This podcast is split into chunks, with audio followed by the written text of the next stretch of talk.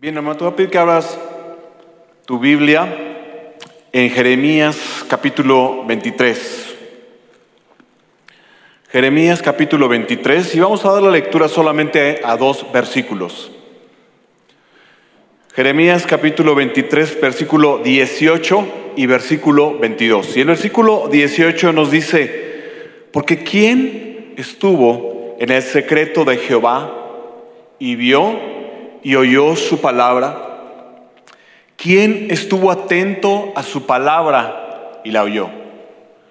El versículo 22 dice, pero si ellos hubieran estado en mi secreto, habrían hecho oír mis palabras a mi pueblo y lo habrían hecho volver de su mal camino y de la maldad de sus obras. Hoy en día, hermanos, pues mucha gente tiene secretos,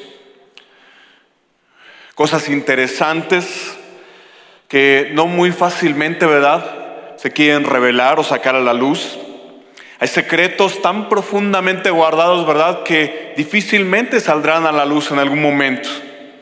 Hay secretos de Estado, hay secretos entre amigos y, por si fuera poco, inclusive hay recetas secretas. Hay recetas secretas que solamente pasan, ¿verdad?, de una generación a otra generación. De la mamá, de la abuela, la mamá, de la mamá, la hija, de la nieta y, así. Y cuando, y cuando tú vas y les preguntas, oye, ¿y cómo lo haces? No te dicen nada. Te dicen, las saladitas están muy buenas. Entonces, pero eh, ¿esto por qué sucede? Esto sucede porque son secretos, ¿verdad? En los cuales hay, hay una confianza. Y sabes, esta parte es bien importante porque tú y yo, cuando venimos y nos encontramos en el secreto del Señor, tenemos, vamos a empezar a crear esa confianza. El Señor no le revela, no le revela sus secretos, así como tú y yo, ¿verdad? No, no revelas tus secretos a cualquier persona. Primero tienes que hacer cierta amistad, hacer cierta confianza para que esa persona tú le puedas decir un secreto. De la misma manera y el, mismo principio es con el Señor, hermano. Tú y yo tenemos que desarrollar esa confianza, esa amistad, ese tiempo de pasar, de estar con Dios, para que Él nos pueda revelar sus secretos, hermanos. Estar en el secreto de Dios, hermanos, es más que solo entonar una o entonar alabanzas. Es eso y más. Estar o entrar en el secreto de Dios es más que orar. Es eso y más, hermano. Porque cuando tú y yo entramos en el secreto de Dios, nosotros eh, nos estamos dejando moldear por Él, cambiar nuestro carácter por el que todo lo puede. Porque estar en el secreto de, Dios nos va a llevar a tratar con situaciones que difícilmente pudiéramos tratar.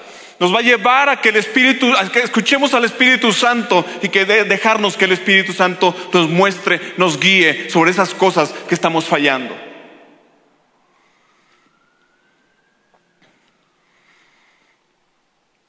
Necesitamos del Espíritu Santo, que el Espíritu Santo nos revele nuestra pobre condición, hermano. Y vamos a ver en este tiempo tres puntos a través de los cuales el Señor nos quiere llevar a su secreto. Y que tú y yo tenemos que ir asimilando si queremos realmente ser bendecidos, si queremos que nuestra, nuestra vida sea diferente. Y el primer punto es, entrar en el secreto de Dios nos lleva a humillarnos en su presencia o ante su presencia. La Biblia dice, hermano, que Él mira de lejos al altivo. ¿Por qué? Porque el orgullo es una condición del corazón. Es, un, es, una condición del corazón que nos va a llevar siempre al yo.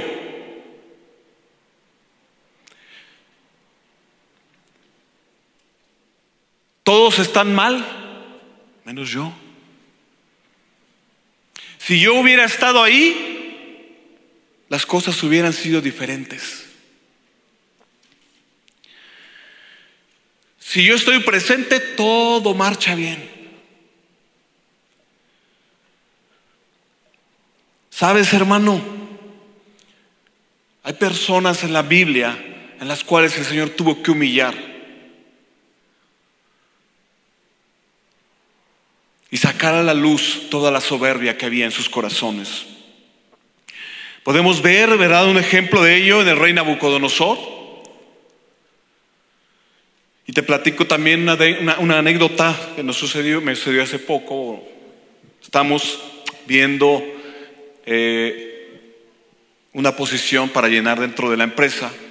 Y tú sabes que se hacen algunas entrevistas. Entonces, al estar haciendo una entrevista, se le preguntó a una persona, bueno, dinos cuál es alguna de tus debilidades y cómo has trabajado. Entonces esa persona contesta, yo no tengo debilidades, porque yo siempre trabajo y soy eficiente en lo que hago.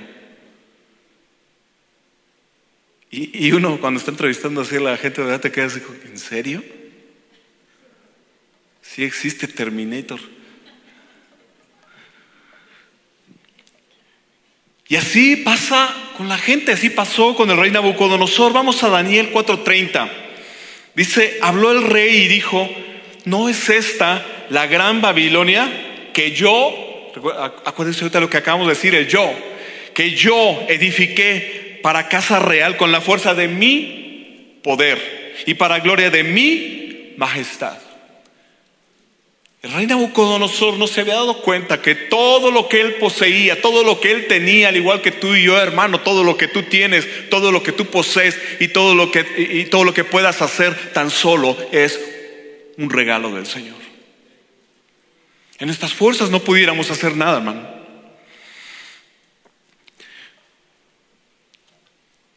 ¿Te suena esto conocido? ¿En alguna ocasión tú lo has dicho? Yo, yo, lo que hice, ay, yo he subido en mi trabajo porque pues yo me esforcé, porque no tengo debilidades, porque yo hice, porque, porque yo estudié tal cosa, porque hice una maestría, un doctorado, y todo va por tu yo. ¿Quieres conocer a una persona orgullosa, hermano? Todas las conversaciones empiezan y acaban con él. Todo lo que él diga empieza con él, acaba con él. Él es una persona que quiere expresar sus ideas siempre, una persona que te interrumpe siempre, una persona que quiere hacer que sus ideas sean las mejores y que sean tomadas en cuenta siempre. Es una persona orgullosa y soberbia. No reconoce sus fallas tampoco. Critica. ¿Conoces a alguien así, hermano? Lo viste en la mañana en el espejo. Hace unos años este famoso golfista, ¿verdad? Tiger, Woods, eh, ganó todo. Tenía, tenía, fama, fortuna, dinero, casas, autos, lo que él quería. Y cayó en adulterio. Y cuando lo, entrevistas, lo, entrevistan, perdón, él dice, llegué a tener tanto que me creí con el derecho de tener otras mujeres. ¿Sabes por qué el hombre no está diseñado para tener éxito sin el Señor? Por eso muchas veces cuando una persona llega a tener éxito, ¿verdad? Se sube a su tabique y se marea y, y al rato se va a caer, tarde o temprano. Tú y yo tenemos que tener bien puestos los pies sobre la tierra. Y sabes, porque cuando el Señor te bendice a ti, ¿verdad? Tú sabes de dónde viene todo. No vienen mis fuerzas, viene todo, viene de la mano del Señor. Dice la palabra en Proverbios 16, 18, que antes del quebrantamiento es la soberbia y antes de la caída la altivez de espíritu.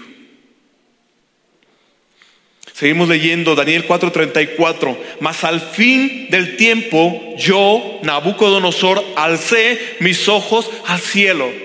Y sabes, esta, esta, frase es bien importante. ¿Por qué? Porque cuando el rey Nabucodonosor dice, alcé mis ojos al cielo, no quiere decir que, que, solamente él vio al cielo y que ya se, solucionó todo. O sea, cuando dices, alcé mis ojos al cielo, es busqué de Dios, me humillé delante de Dios. Es lo que está diciendo Nabucodonosor. Por eso el Salmo 121 dice, alzaré mis ojos a los montes. No es que él hace, eh, el salmista alzara sus ojos a los montes, el, contexto era que él iba a mirar hacia arriba.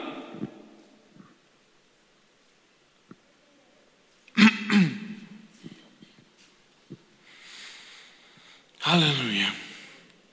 Dice, y mi razón me fue de vuelta. Y bendije al Altísimo y alabé y glorifiqué al que vive para siempre, cuyo dominio es sempiterno y su reino por todas las edades. ¿Sabes? Porque cuando hay soberbia en el corazón es imposible que nuestras oraciones puedan ser escuchadas, hermano.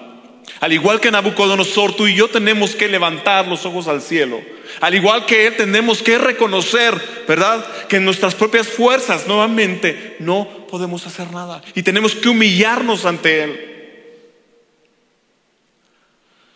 Nuestro ego debe ser quebrantado, hermano. ¿Sabes? Porque en ese momento cuando nosotros levantamos los ojos al cielo y entramos en ese secreto de Dios, nosotros le estamos diciendo a Él que necesitamos que Él venga y haga algo por nosotros. De esa misma forma, imagínate Nabucodonosor, ¿verdad? Que él, que él había perdido todo lo que tenía. Dice que Él estaba con las bestias del campo, dice la palabra de Dios. Su razón le había sido quitada. Porque cuando eh, eh, nosotros actuamos en orgullo, hermano, nuestra razón nos es quitada. Todo, piensas que todo gira alrededor de ti.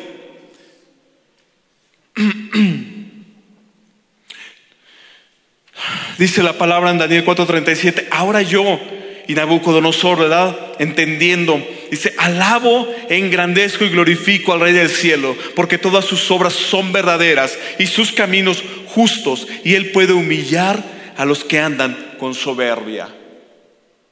Y Él puede humillar a los que andan con soberbia. ¿Sabes? Porque la soberbia nos lleva muchas veces hasta competir con nuestros hermanos. A querer demostrar que nosotros somos mejores que los demás. Camino a Capernaum, los discípulos discutían entre ellos a ver quién era, quién era el mayor, ¿no? Y el Señor les da una lección de humildad. Y pudiéramos decir, pudiera, eh, yo, puedo escuchar o pudiéramos imaginarnos, ¿verdad? Cómo era, esa plática, ¿no? Y pudiéramos escuchar a un, a, un Andrés, ¿verdad? Diciendo, es que yo soy el mayor porque yo fui el primero, el primer discípulo. Yo fui el primero. ¿No? De acuerdo a, a Juan 1.40 en adelante. Pero después pudo haber llegado eh, eh, Juan. No, yo soy el mayor porque yo hasta me recargo en su pecho. Y después pudo haber llevado Judas. No, no, no, yo soy el mayor. Porque me tiene tanta confianza que yo administro el dinero.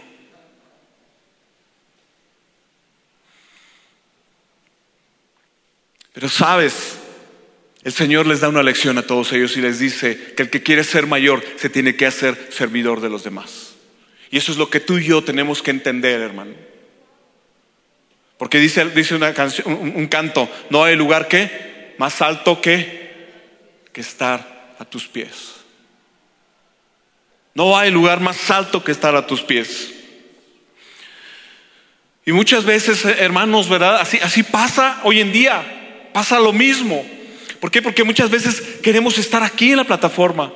Ahí queremos estar en los ministerios que se pueden ver, pero no estamos dispuestos a pagar un precio. Y sabes, eso tampoco es malo, de alguna forma no es malo el que tú ambiciones, el querer, eh, eh, el querer superarte, el querer buscar más de Dios y que el Señor te bendiga de una forma eh, que quieras estar a lo mejor en alabanza, que quieras estar a lo mejor, que quieras predicar, enseñar. No, eso no está mal. Lo que está mal son las motivaciones de nuestro corazón. El por qué queremos llegar allí.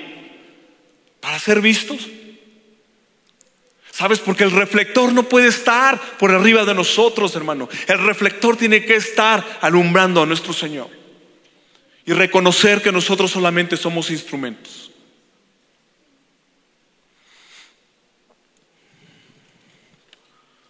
Jeremías 9 dice, 9:23, así dijo Jehová, no se alabe el sabio en su sabiduría, ni en su valentía se alabe el valiente, ni el rico se alabe en sus riquezas. Mas alábese en esto el que se quiera o el que se hubiere de alabar, en entenderme y conocerme. Que yo soy Jehová, que hago misericordia, juicio y justicia en la tierra, porque estas cosas quiero, dice Jehová. Si nos hemos de gloria en algo es en esto, hermano. En que le conocemos, en, que, en que entendemos lo que Él quiere hablarnos a nuestras vidas.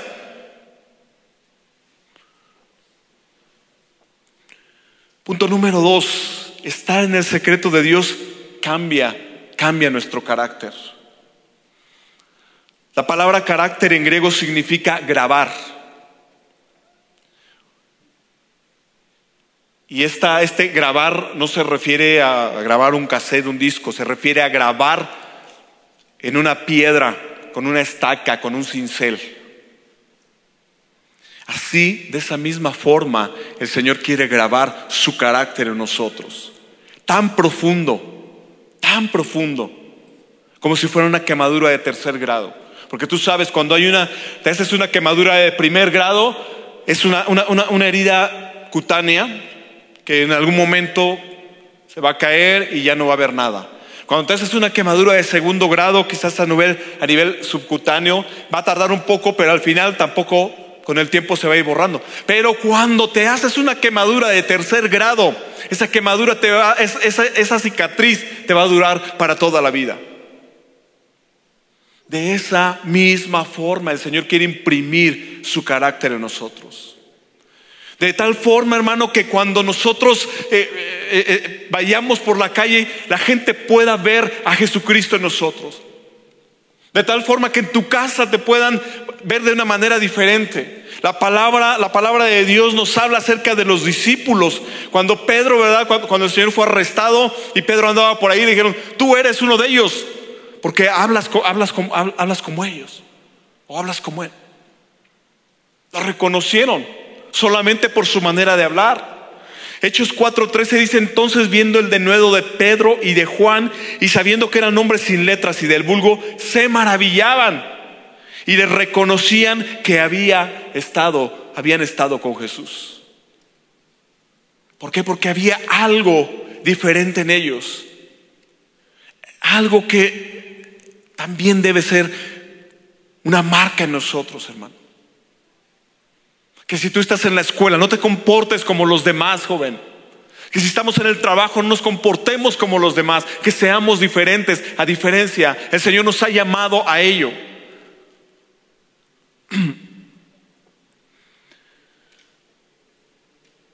Porque cuando uno ha estado en contacto con el Maestro, hermano, nosotros hablamos el mismo idioma. Porque cuando estamos en contacto con el Maestro, nosotros también empezamos a expresar ese amor de la misma forma que Cristo nos amó. Es algo que no podemos esconder. Nuestra vida empieza a cambiar, nuestro carácter, las cosas que hacíamos son diferentes. Ya no, ya no eres el mismo de antes. No puede ser después de haber encontrado, de habernos encontrado con el Señor.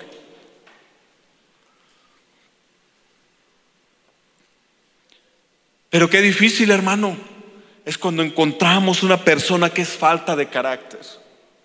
Qué difícil. Esta falta de carácter, hermano, llegó llevó a Saúl a desobedecer. Esta falta de carácter, hermano, llevó a Salomón a tener 700 mujeres reinas y 300 concubinas.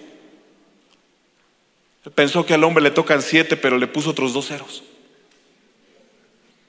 Esa, esa, misma falta de, de, carácter, hermano, es la que llevó a Jonás a dirigirse en una dirección contraria a la que tenía que haber ido.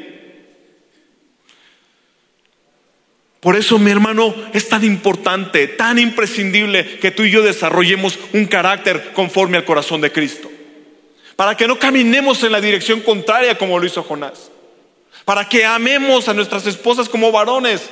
Para que honres a tu padre y a tu madre. Joven, Ese es, ese es el carácter en nuestras vidas. Por falta de carácter, hermano, no ponemos muchas veces límites. No hay límites, inclusive para nuestros hijos, porque nos da, nos da, nos da miedo, no sé. Es que, ¿qué tal si se enoja? Por falta de carácter, hermano, recuerda a Elí. ¿Qué es lo que sucedió? Dice, la palabra que sus hijos se comportaban, ¿verdad? O no, no conocían de Dios. ¿Cómo puede ser que el hijo de un sacerdote no conocía de Dios? Por la falta de carácter de Eli. Por falta de carácter, hermano, nos es fácil tomar lo que no es nuestro. Porque dicen por ahí el que no tranza no avanza. Por falta de carácter no hemos tomado muchas veces la decisión de no contaminarnos con las cosas de este mundo. Por falta de carácter, hermano, no dejamos ese, ese, aparato y todo el día nos la pasamos ahí, ¿verdad? Porque tenemos miles de amigos y cuando llega la noche ya todos se desconectan y no tenemos ni un amigo. Cuando tú y yo entramos en el secreto de Dios, nosotros empezamos a caminar de la misma forma que Él camina, a ver de la misma forma que Él ve, a amar de la misma forma que Él ama. Porque entonces el carácter de Cristo se empieza a instaurar en tu vida y en mi vida.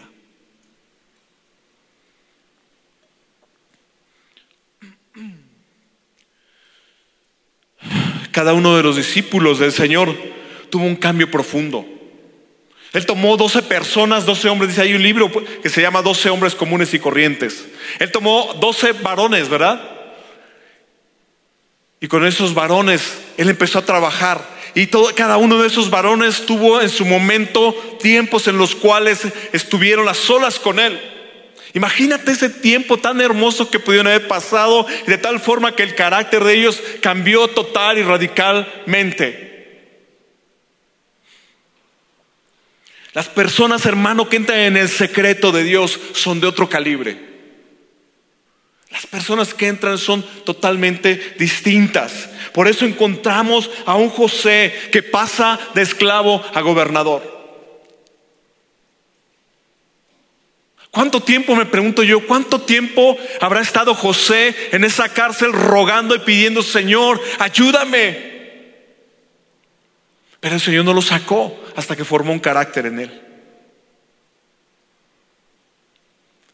¿Cuánto tiempo habrá pasado, verdad? Moisés también. Y pasó de, un, de, un ah, de estar cuidando las ovejas, ¿verdad? De un pastor a libertador. Pero cuánto tiempo pasó a solas también, en esas noches frías, en el desierto, cuidando las ovejas. De tal forma que hasta tuvo el encuentro con el Señor en esa zarza.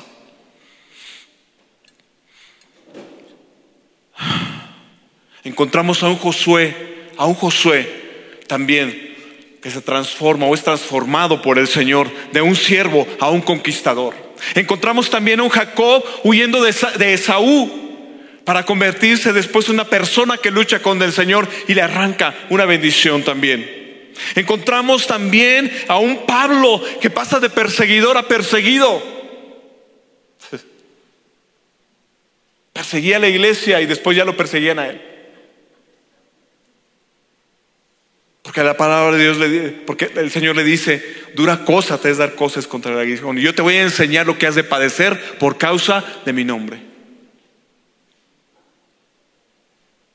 Porque quiero formar en ti un carácter. Y esa palabra nos la dice a ti y a mí en esta hora. Yo te voy a enseñar lo que es padecer por causa de mi nombre. Aleluya. Sabes, porque cuando tú y yo, hermano, entramos en el secreto de Dios. El común denominador es que nada de estas cosas suceden de la noche a la mañana. Cada una, cada de estas personas que acabamos de nombrar tuvieron un proceso. Y yo te preguntaría, ¿en qué parte de tu proceso estás, hermano? Estás buscando y estamos tratando de entrar en el secreto de Dios, pidiéndole que Él cambie nuestro carácter.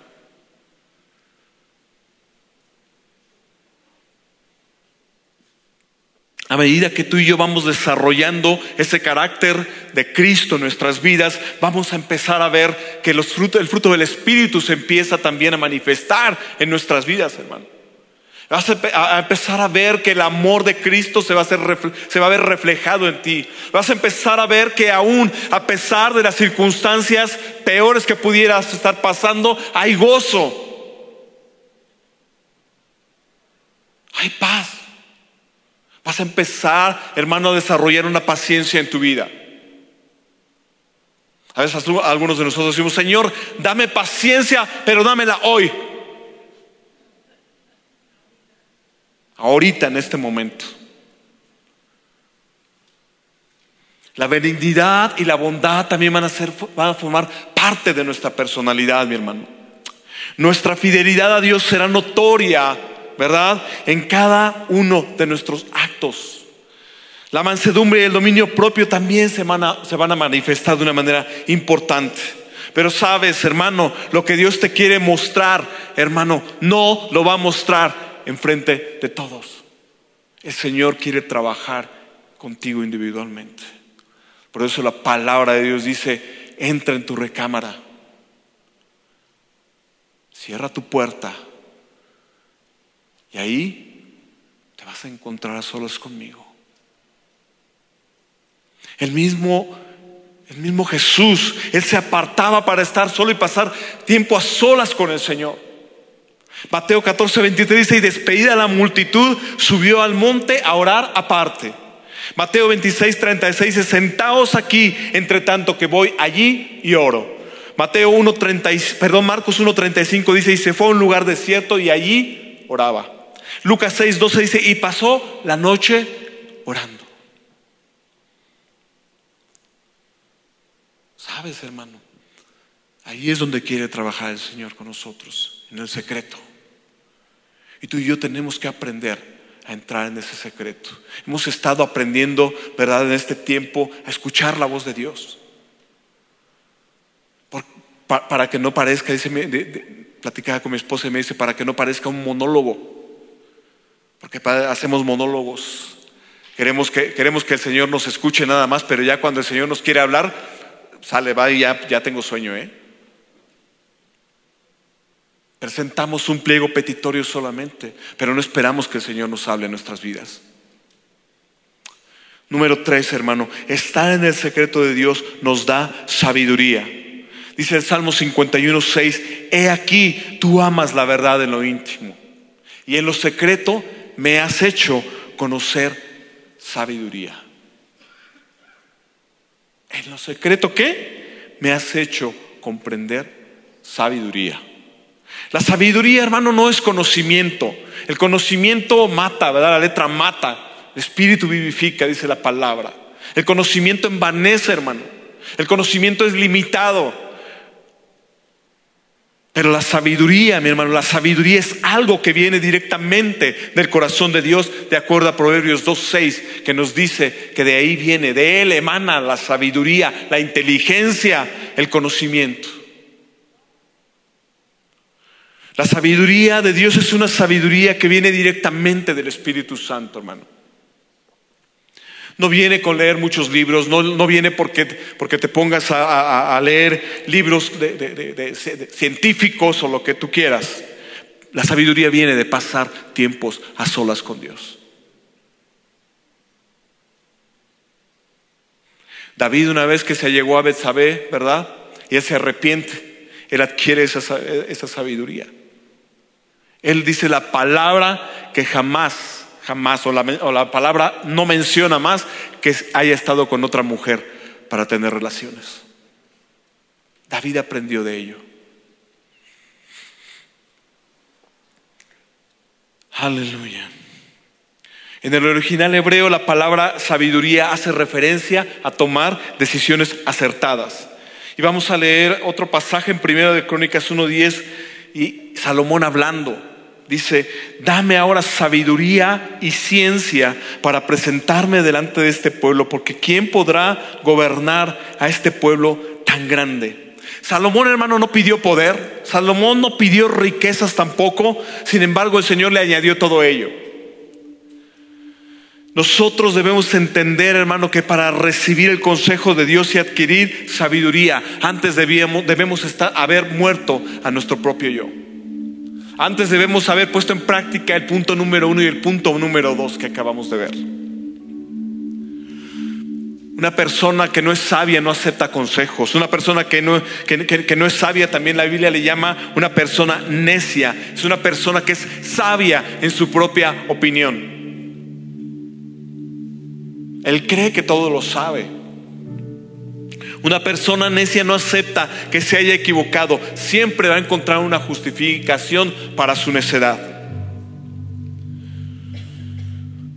Cuando tú y yo aceptamos que no sabemos nada, estamos aceptando delante del Señor que somos personas limitadas solamente.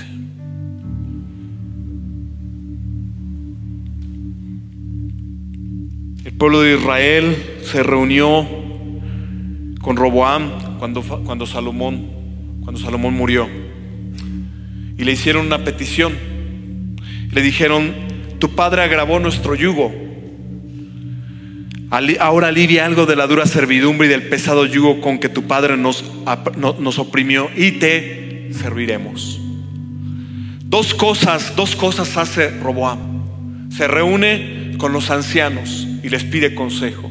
Y los ancianos le dicen, habla, habla bien con el pueblo, sé bueno con ellos, en pocas palabras.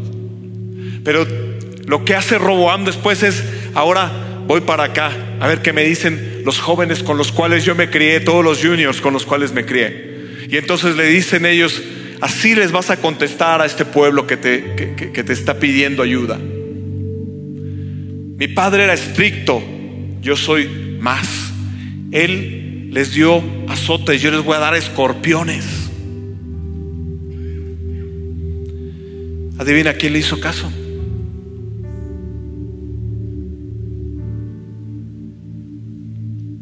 Porque no había sabiduría en él. ¿Sabes? si así pasa muchas veces en nuestras vidas que de repente vamos y pedimos un consejo cuando estamos en, algún aprieto, en algún problema, o queremos realmente conocer la voluntad de Dios para nuestra vida, y tú vas y le preguntas a, un anciano y el anciano te dice lo que tienes que hacer. Pero sabes qué? No te gustó lo que te dijo. Y entonces vas con otra, con otra persona. Y te vuelve a decir lo mismo que te dijo la otra persona. No, pues tienes que buscar de Dios, tienes que hacer esto. Y tampoco te gustó. Y entonces vas con una persona que no conoce ni teme de Dios.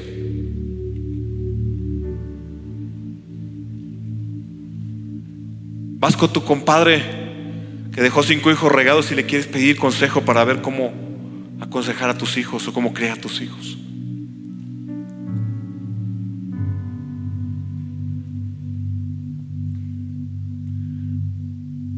Cuando tú y yo deseamos de esa forma, llega un momento en que el Señor dice, hágase tu voluntad en tu vida. Y nos quedamos solos. Porque deseamos en nuestro corazón, hermano. Porque el Señor ve las intenciones de nuestros corazones. Porque realmente el deseo de nuestro corazón es diferente.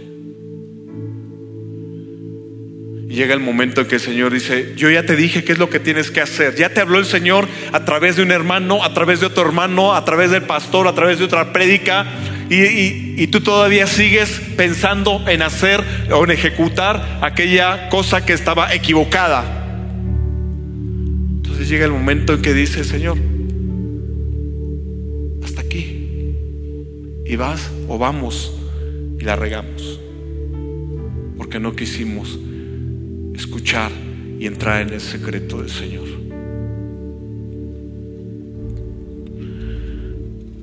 De la misma forma que se dividió, ¿verdad? Este reino en ese momento, el reino de Israel, también la falta de sabiduría puede dividir familias. La falta de sabiduría puede dividir inclusive empresas, la falta de sabiduría puede dividir inclusive iglesias, la falta de sabiduría puede, puede dividir matrimonios.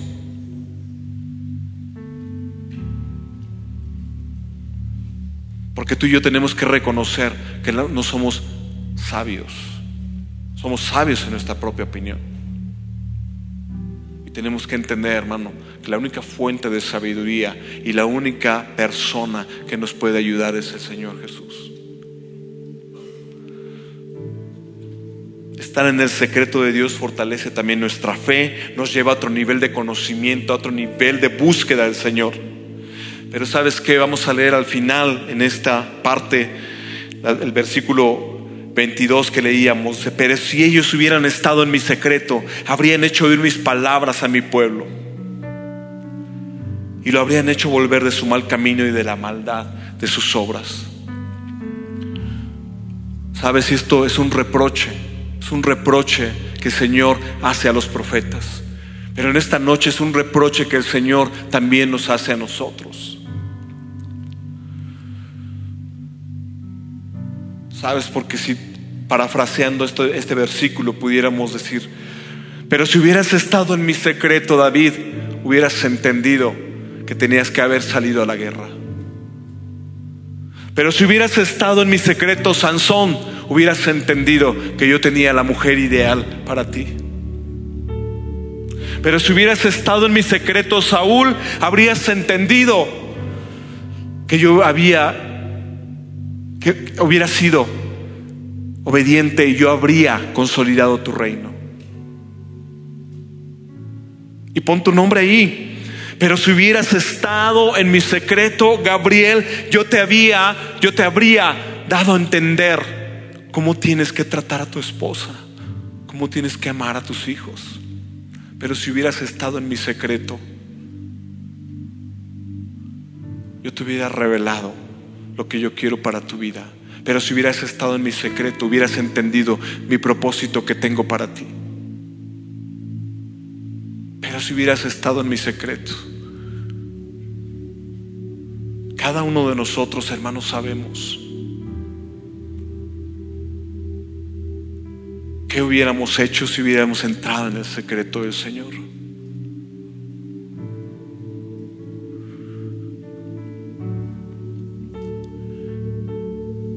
Hermano, yo te quiero invitar que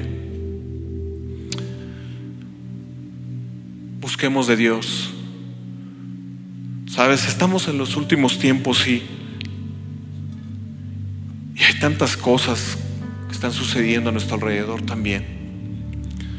Y que difícilmente vamos a poder librarla, hermano, si nosotros no aprendemos a entrar en el secreto del Señor. Es bonito cuando oramos aquí, cuando nos reunimos y oramos congregacionalmente. Pero también es hermoso cuando tú y yo entramos en ese secreto con el Señor. Donde entramos en la intimidad. Donde hermano ya no hay fingimientos. Donde no guardas ninguna apariencia. Donde estamos desnudos delante del Señor.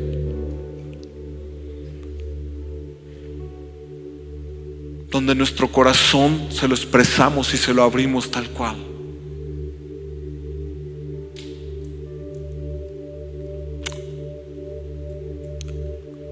Oremos, hermano, ponte, de pie y vamos a, a orar en esta noche.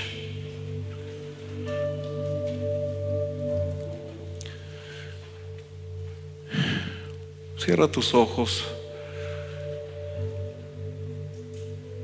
Yo creo que cada uno de nosotros, hermano, a cada uno de nosotros el Espíritu Santo nos habla. El Señor quiere que nos reunamos, que estemos con Él. Que podamos entender su voluntad para nuestras vidas. Y Señor, en esta, en esta noche te damos gracias, Padre, por todo lo que has hecho por nosotros. Aún, Señor, sin nosotros saberlo, aún sin nosotros conocerlo, Señor. Señor, queremos entrar en tu secreto, en ese secreto donde tú, Señor, revelas al corazón del hombre, Padre, lo que está necesitando. Señor, reconocemos que no hay sabiduría en nosotros, Señor. Reconocemos, Señor, que también hay soberbia y que tenemos que entregarte toda nuestra vida. Que tenemos, Señor, que terminar con todo aquello que está en nuestro corazón y que nos impide, Señor, el poder postrarnos delante de ti, el poder, Señor, presentarnos con un corazón limpio, sincero, agradable delante de ti, Señor. Señor, queremos entrar en tu secreto. Queremos que tú hables en nuestro corazón, Señor. Queremos tener encuentros contigo, los cuales, Señor, tú hables a nuestras vidas, Señor. Que nos hagas mermar a nosotros, que nos hagas menguar. Que haya más en nuestra vida de ti que de nosotros mismos, Señor. Oh Espíritu Santo, enséñanos a adorarte. Aleluya. Que el Señor te bendiga, hermano. Ocupa tu lugar.